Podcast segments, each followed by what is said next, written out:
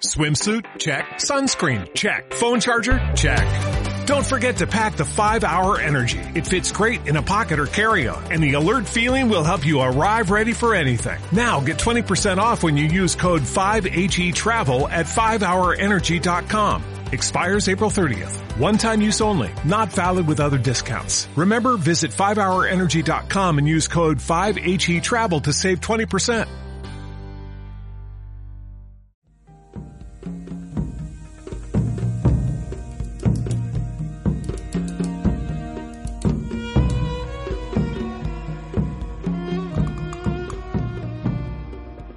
Hola, muy bienvenidos y bienvenidas a Saber Sanar.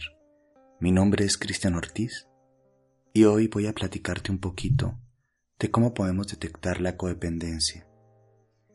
Un término muy utilizado últimamente, pero que en muchos sentidos a veces lo queremos tener lejitos de nosotros, ya sea porque nos parece ajeno, extraño o incluso algunas personas lo toman como ofensivo cuando se refiere este concepto a ellas o a ellos mismos.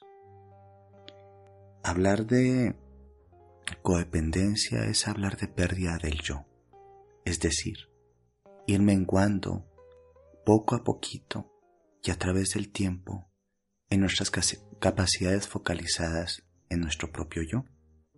Es decir, en algún momento del camino empezamos a ver más al otro, a la otra, a nosotros mismos. Y siempre esto va a generar dolor, disfuncionalidad, neurosis y muchas veces muy bien justificada con el tema del amor, del cariño o incluso de la bondad. Las personas en algún momento que pueden llegar a pensar, mm, oye, yo seré codependiente o tal o cual persona será codependiente, mm, no están siendo paranoicas. De hecho, es una pregunta bastante madura porque pone el énfasis o la atención en la propia autoobservación. El tema de confrontar nuestra posibilidad de ser personas codependientes o estar viviendo cerca de alguna persona codependiente es un signo de autoobservación bastante maduro y sano. Sin embargo, nos gustaría pensar que la mayoría de nuestras relaciones están caracterizadas por la sanidad y por la armonía, y muchas veces así no es. Quiero platicarte algunos síntomas, signos, formas de comportamiento que pueden englobar o pueden describir a una persona codependiente. En este sentido podemos ser bastante sinceros, sinceras y tratar de no evadirnos eh, a estos a estas características. Te quiero hablar de la primera característica que puede hablarnos de ser una persona codependiente. La primera es estar siempre preocupado por complacer a los demás. Y dirás, bueno, por eso que tiene de malo, tal vez es lindo poder eh, convivir de forma agradable con los otros y tratar de que se sientan a gusto.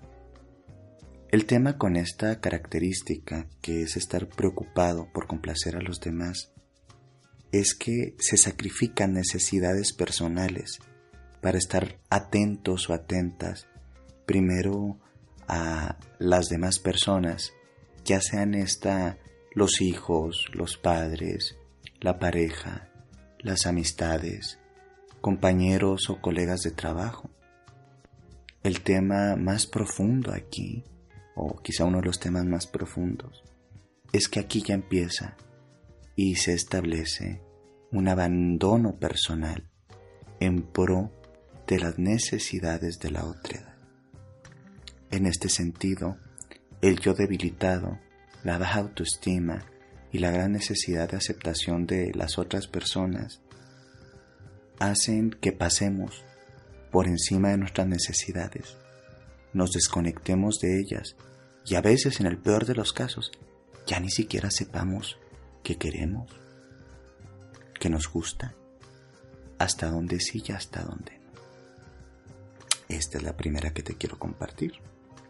Cuando estamos siempre preocupados por complacer a los demás.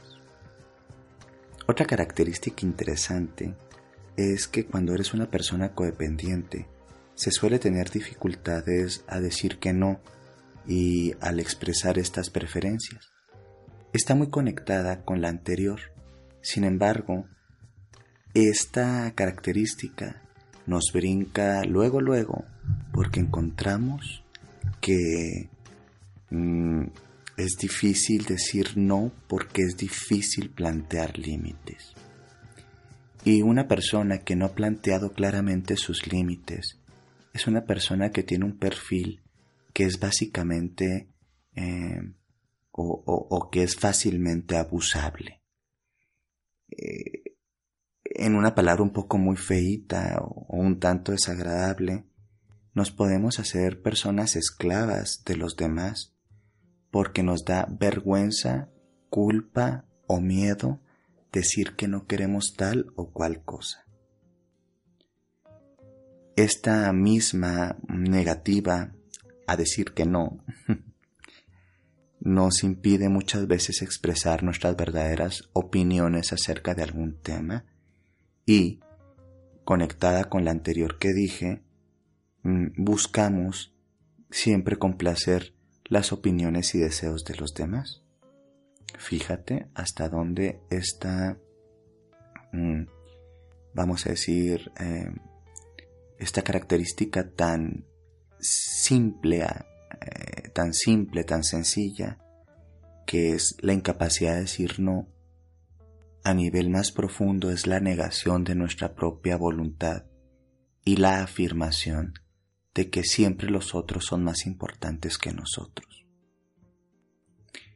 Hay otro punto interesante que va entretejiéndose con, con este aparato complejo de la codependencia, que es la comunicación poco asertiva o la comunicación altamente disfuncional. Aquí los codependientes tienen problemas cuando tratan de comunicar sus pensamientos, sentimientos, necesidades. Como hay tanto miedo de decir lo que realmente sienten, porque no quieren molestar a otras personas, la comunicación se hace un tanto como desorientada. Podríamos incluso decir deshonesta, no real. Y el tema con esto es que a nivel más profundo, cuando esto sucede, se acostumbra la persona a vivir en esa disfuncionalidad comunicativa o comunicacional y cree que esa es la forma normal de comunicarse con el mundo. A veces tan disfuncional llega a ser que en sus propios, ¿cómo te diré? Em, en su interior, en su comunicación intrapersonal, en su diálogo interior, también se vuelve muy confusa. Esta confusión evidentemente retroalimenta sensaciones de minusvalía y evidentemente empieza a distorsionar el autoconcepto y la autoestima. Y esta es precisamente la siguiente, la baja autoestima. Una persona codependiente no tiene buena autoestima. Las personas codependientes mm, al necesitar tanto la aprobación de los demás, mm, forman el imaginario personal y el autoconcepto en función de lo que dicen los otros o lo que ellos o ellas se imaginan que dicen los otros.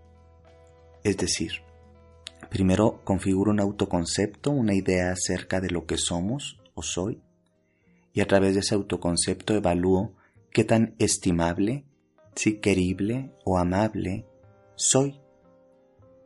Creo que el término autoestima, ya lo he dicho en algunas ocasiones, se queda muy limitado en temas más humanos y profundos. El término correcto debería ser autoamor. Uno no va ahí por el mundo diciéndole a, una persona que, que es muy importante para nosotros, como podría ser tu pareja o no sé, tu madre o tu padre, vieras cómo te estimo, vieras cómo siento estima por ti, creo que es mediocre decir autoestima y aunque pueda sonar a un neologismo, el término correcto debería ser autoamor, una capacidad de autoamarse. En este sentido, pues el autoamor o la autoestima están básicamente muy lejos de nuestro propio yo cuando somos codependientes y eh, nos deja a merced de que cosas muy malas nos puedan pasar. Porque una persona que no tiene una buena autoestima, entre comillas, o un eh, ímpetu autoamoroso, eh, es una persona que se cuida empobrecidamente. Y al no cuidarse, cualquier otra persona o situación la puede depredar. Otro punto interesante es un miedo racional y mayoritariamente irracional a ser rechazado o incluso abandonado o exiliado. Eh, las personas codependientes tienen una gran dificultad porque no saben estar solas y se sienten tristes o asocian la soledad con la tristeza, incluso con la ansiedad y con la angustia. Necesitan ser continuamente eh, eh, interactuar o ser interactivas con, los demás.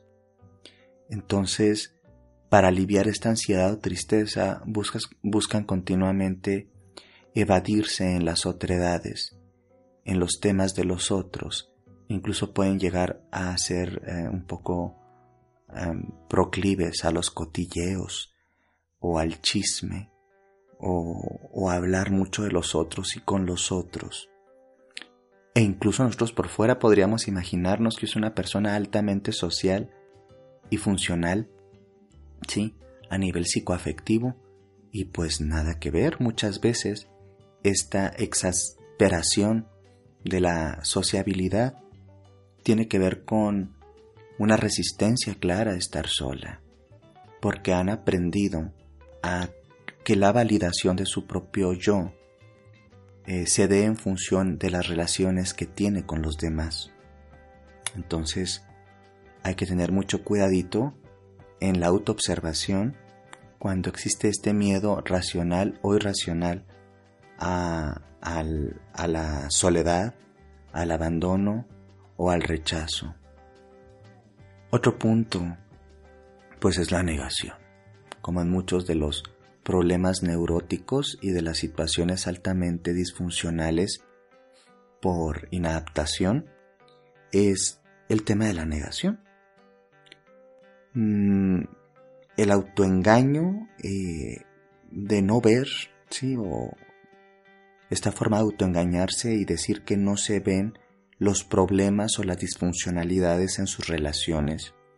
Y niega que el esposo es alcohólico y niega que la mujer lo maltrata y niega que quizá tiene amistades depredantes y niega y niega y niega y continuamente minimiza lo que está sucediendo a su alrededor porque en, un tema de desamor eh, a veces prefiere, entre comillas, pagar el precio de, del dolor por no confrontar y aceptar que algo no bueno está pasando en esa relación. Hay un, un punto que me gustaría platicarte que está conectado con los anteriores y quizá suene un poquito repetitivo, pero es importante enfatizarlo. Este punto es la difusión de los límites. Es decir, que las personas codependientes se sienten responsables como por los sentimientos o incluso los problemas de los demás. Hay algo así como, como un exceso de empatía, y repito, entre comillas, eh, porque absorben, por así decirlo, con facilidad las realidades psicoemocionales de los demás, pero no es una empatía funcional, es como una sobreempatía o una un exceso de dosis. Entonces se pierden los límites, incluso racionales, y en una mentalidad neurótica y racional mm, consideran que, que incluso los problemas de los otros son sus problemas. Y a veces hasta se culpan por estos. ¿Cuántas veces no encontramos a madres y padres que en situaciones de crianzas codependientes no pueden confrontar que sus hijos e hijas tienen responsabilidad sobre algunas cosas y ellos se sienten culpables por lo que eligen o no eligen eh, pues sus hijos, sus hijas, sus familiares o demás. Esta difusión de límites, reitero, obedece a nivel más profundo e intrapsíquico a un yo altamente debilitado que no ha podido configurar relaciones funcionales con el mundo y con los otros porque está, vamos a decir, muy desnutridito. En, este punto es bien importante en el proceso de sanación y recuperación eh, utilizar una palabra mágica, que es no. No. Afirmar es negar eh, y negar afirmar paradójicamente. Es decir, que cuando una persona niega y dice no quiero hacer esto, puede que también esté afirmando a nivel interior su propio yo y sus necesidades que a través de esta negativa se libera de vinculaciones codependientes y que lo disfuncionalizan. Em, otro punto asociado, antes de que se me vaya, es que están tratando de cambiar eh, a las demás personas. Tienen confianza mágicamente de que las cosas negativas, los aspectos negativos de los otros, van a cambiar porque ellos se portan chévere, son agradables, son amorosos. Con mi amor va a cambiar, con mi buena voluntad y paciencia. Y hay un imaginario prácticamente fantasioso acerca de que las personas no cambian si no quieren cambiar o no cambian porque no pueden cambiar. Entonces aquí hay muchas esperanzas no cumplidas, muchas ensoñaciones y por lo tanto también muchas decepciones. Generalmente las personas codependientes también tienen o podemos llegar a tener un exceso de control. A menudo hay esta necesidad de controlar de formas muy directas o indirectas, ¿sí? a las personas que están alrededor y también a las situaciones. El control no viene de una situación de por qué ellos o ellas sean más fuertes que los demás. Ni siquiera tiene que ver con un tema de querer someter al otro. Tiene que ver con un tema de que el control, imaginario o real, les hace sentir un poco de seguridad. Y esto, reitero, a nivel más hondo, tiene que ver con que el yo está profundamente empobrecido, que está muy desnutrida la propia identidad ¿sí? funcional de la persona. Y evidentemente ligado a este punto del, de la, de la em, vamos a decir, tendencia excesiva al control, encontramos el tener a veces ideas de tipo obsesivas. Los dependientes en muchos sentidos tienen obsesiones y no tienen que configurar un cuadro de trastorno obsesivo compulsivo, un TOC, pero al tener esta necesidad apremiante de control, encuentran en las obsesiones eh, formas reales o imaginarias para focalizarse en no cometer errores o que las demás personas no cometan errores, aunque las cometan, eh, o no verlos. Es decir,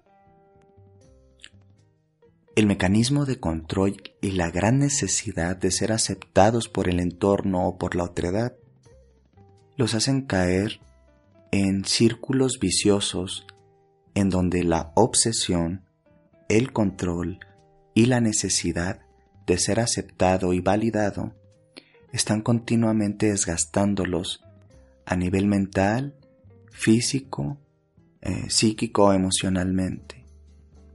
Estas son unas cuantas, mm, vamos a decir, pintaditas de lo que configura una personalidad codependiente que mayoritariamente enfatizo, esta codependencia que eh, es muy compleja de explicar y ahorita a grosso modo simplemente vamos a decir pestañeo, pinto algunas características de detección, viene del empobrecimiento progresivo del el autoconcepto, la autoestima o esto que llamamos autoamor y una serie de experiencias que impidieron el fortalecimiento de este mismo yo y la afirmación de una identidad funcional en el mundo, ¿sí? sin tener que estar pagando precios tan altos. Todas las personas tenemos algunos rasgos codependientes, en mayor o menor, menor medida. El tema es que cuando nos, vamos a decir, pasamos de tueste o nos vamos un poquito más lejos, la codependencia es altamente peligrosa, peligrosa, disfuncional o incluso patológica. Es importante que si detectas algunas de esas características o muchas de estas características en ti, te des un tiempo de reflexión, te des un tiempo de introspección y te permitas o te abras a buscar opciones tanto psicoterapéuticas, grupos, eh, círculos de ayuda, buena literatura acerca del tema u otras formas de empezar el proceso de recuperación del sí mismo, del yo auténtico, de una personalidad funcional y sana. Espero que este tema te haya sido de utilidad. Si te gusta este podcast, puedes encontrar más de estos contenidos en Saber Sanar y en ladiosaluna.blogspot.com.